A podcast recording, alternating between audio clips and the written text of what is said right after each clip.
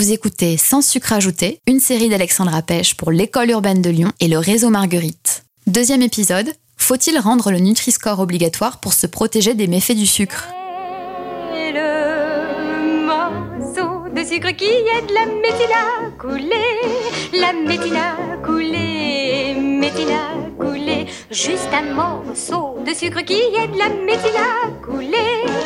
ça vous rend la vie plus belle. Ah, le sucre. Il rime avec douceur, plaisir, fête, réconfort. Et pourtant, il est devenu l'ennemi public numéro un en matière de santé et d'alimentation. Dans cette série d'entretiens, des acteurs d'horizons variés nous racontent comment ils agissent à leur manière pour lutter contre la surconsommation de cet ingrédient dangereusement délicieux.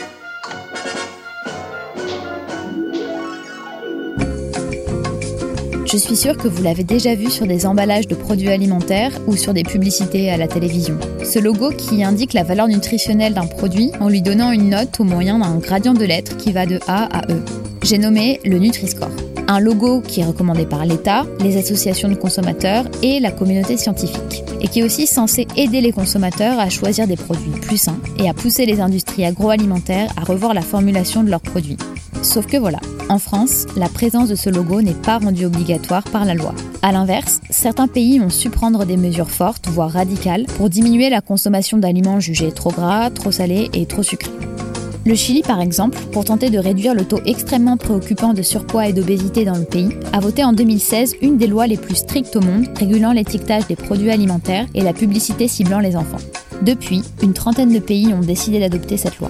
Alors pourquoi la France n'a-t-elle toujours pas adopté une loi permettant de contraindre les industries agroalimentaires à proposer des produits plus sains?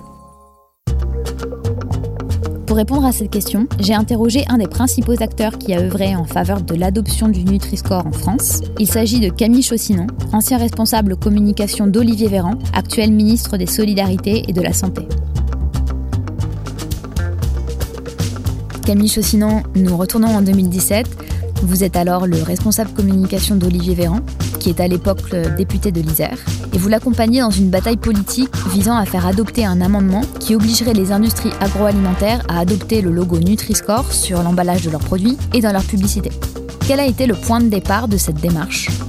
Bah, L'idée, elle a été, euh, elle a été euh, assez simple, c'est-à-dire qu'Olivier a commencé à travailler avec le professeur Erberg, Serge Erberg, qui euh, a lancé ce Nutri-Score en 2015, ça a été adopté en 2016, pour que les industriels puissent adopter le Nutri-Score sur les packaging des produits emballés. Et Olivier Véran a fait un constat assez simple, un constat de terrain, qu'il l'a fait en tant que médecin, en tant que scientifique.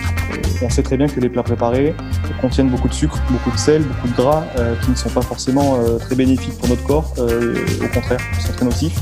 Un an auparavant, on avait déjà travaillé sur la taxe sucre, qui visait à réduire des pathologies extrêmes comme l'obésité, comme le diabète, les maladies non transmissibles, les risques cardiovasculaires qui sont régulièrement entraînés par une surconsommation de sucre, une surconsommation de sel, une surconsommation de gras. L'idée, c'était vraiment d'essayer d'imposer cette, cette, marque, ce Nutri-Score, qui aide à la fois à informer les, consommateurs, euh, mais aussi à faire évoluer les recettes euh, des produits qui sont emballés. En partant de ce constat-là, on s'est dit on, va essayer de mettre en avant cet outil créé par le professeur Elberg. On va l'accompagner euh, en créant des ponts entre son Nutri-Score et euh, les agences nationales de santé publique, comme euh, Santé publique France par exemple. Et en travaillant de concert avec plusieurs scientifiques, il s'est avéré que le Nutri-Score, on a souhaité le, voilà, le, remettre un petit peu au goût du jour en 2017 et en 2018. Et on a travaillé sur un amendement pour essayer de le rendre obligatoire dans les publicités. Donc on est en 2017. L'objectif d'Olivier Véran est de faire voter un amendement à la loi Egalim de 2018 pour rendre obligatoire le Nutri-Score. Vous devez donc convaincre un certain nombre d'acteurs des avantages du logo. Comment est-ce que vous vous y prenez pour les convaincre? On a rencontré euh, des lobbyistes, on a rencontré euh, des industriels comme euh, Michon qui nous a d'ailleurs prouvé que le Nutri-Score pouvait faire évoluer les recettes. Euh, et politiquement, euh, voilà, on a essayé de, de parler euh, tout simplement du Nutri-Score, de son rôle, de son but. donc voilà, c'est du bouche à oreille député à député. Et quand un, député présente un amendement, la plupart du temps, il a tout son groupe qui le soutient. Et là, en l'occurrence, on s'était mis d'accord avec les différents acteurs de la commission en question pour que notre amendement, puisque nous sommes en majorité, puisse être adopté, et ça n'a pas été le cas à la dernière minute. Il y a eu un, changement de situation un peu à la dernière minute euh, qui s'est passé euh, véritablement au sein même de la commission pendant même que les débats étaient en train de se faire, et on a perdu d'une voix ou de deux voix à peu près.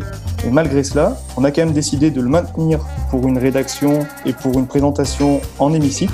Et pendant ces deux trois semaines, ce qu'on a fait, c'est qu'on a fait tout simplement du travail de lobbying nous-mêmes au sein de l'Assemblée nationale. On a appelé le plus grand nombre de députés de notre majorité, mais également de l'opposition, pour essayer de les convaincre sur cet amendement, de notre démarche et du bienfait que pouvait avoir euh, l'intégration du Nutri-Score euh, dans les publicités.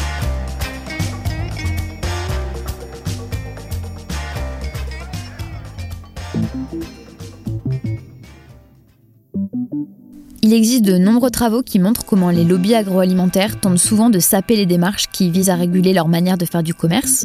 En France, j'imagine que votre tentative de rendre obligatoire le Nutri-Score n'a pas dû plaire à nombre de ces entreprises. Comment ont réagi les industries agroalimentaires face à votre démarche?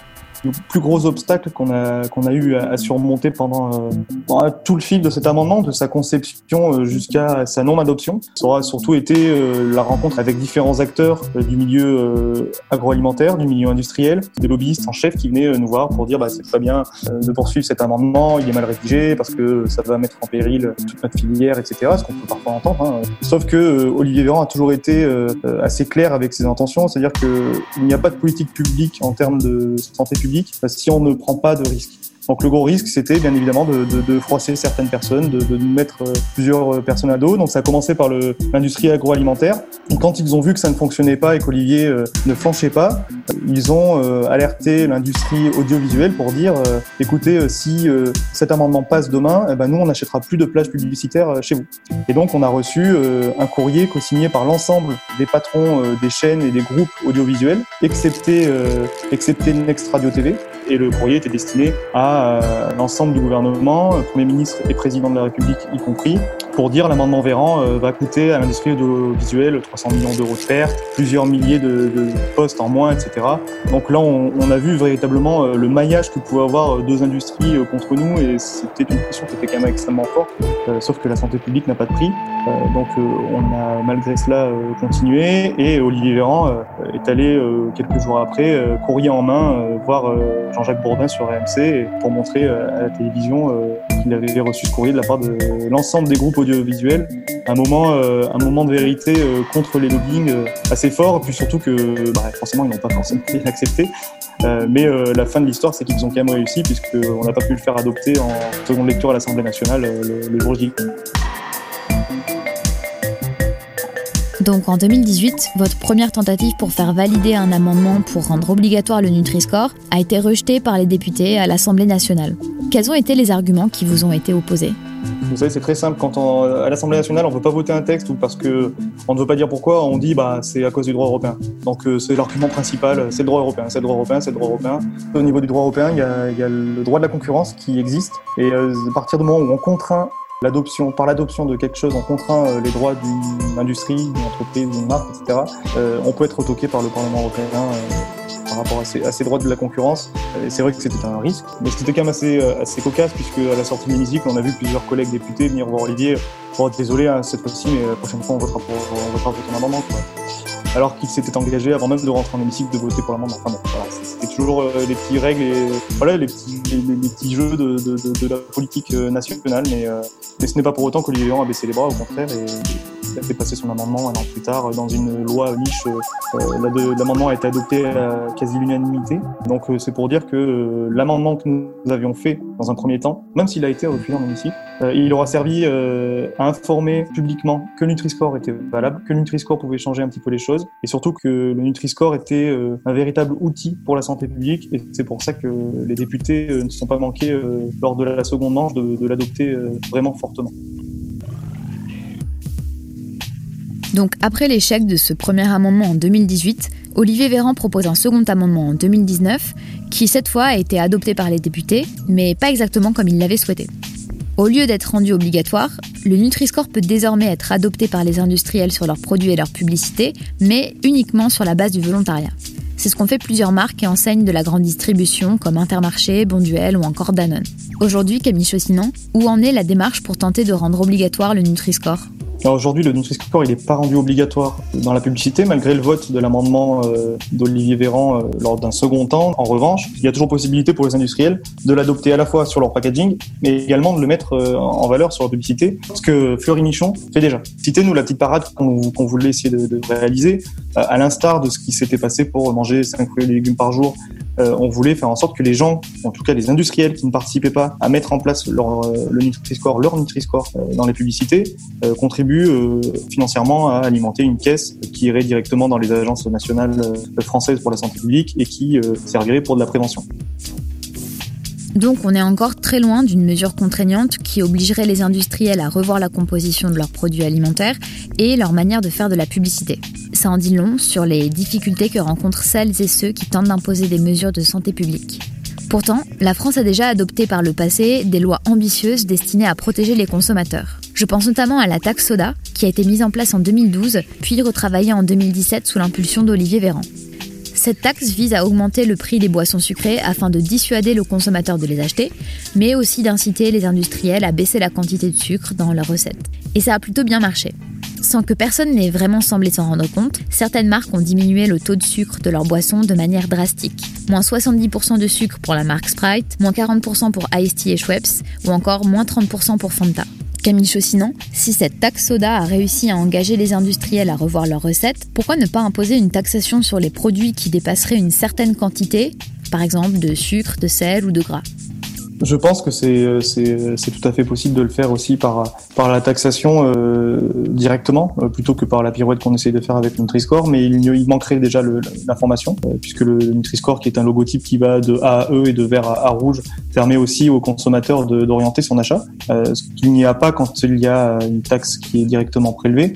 Et puis, euh, il y a, moi, je pense que le baromètre euh, coloré, il fait vraiment en sorte que les industriels ont envie de le, ont envie de le, le mettre en place parce qu'il permet aussi, pour eux, en termes de marketing et, en termes commercial, de pouvoir en bénéficier. Alors que les personnes qui ne veulent pas payer la taxe soda, par exemple, qui ne veulent pas changer la recette de leur taxe de leur soda, vont payer la taxe euh, et ne changeront pas leur, euh, recette. C'est ça la, vraie difficulté.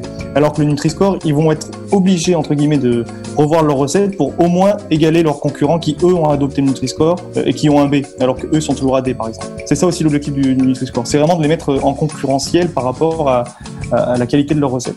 Après, la taxation est bien évidemment possible, hein, c'est tout à fait évident, mais je pense qu'aujourd'hui politiquement c'est très compliqué de le faire. Trop compliqué ou manque de volonté politique?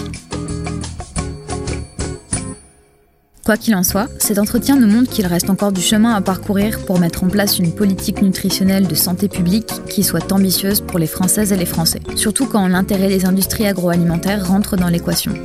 Camille Chaussinan, merci beaucoup d'avoir répondu à mes questions.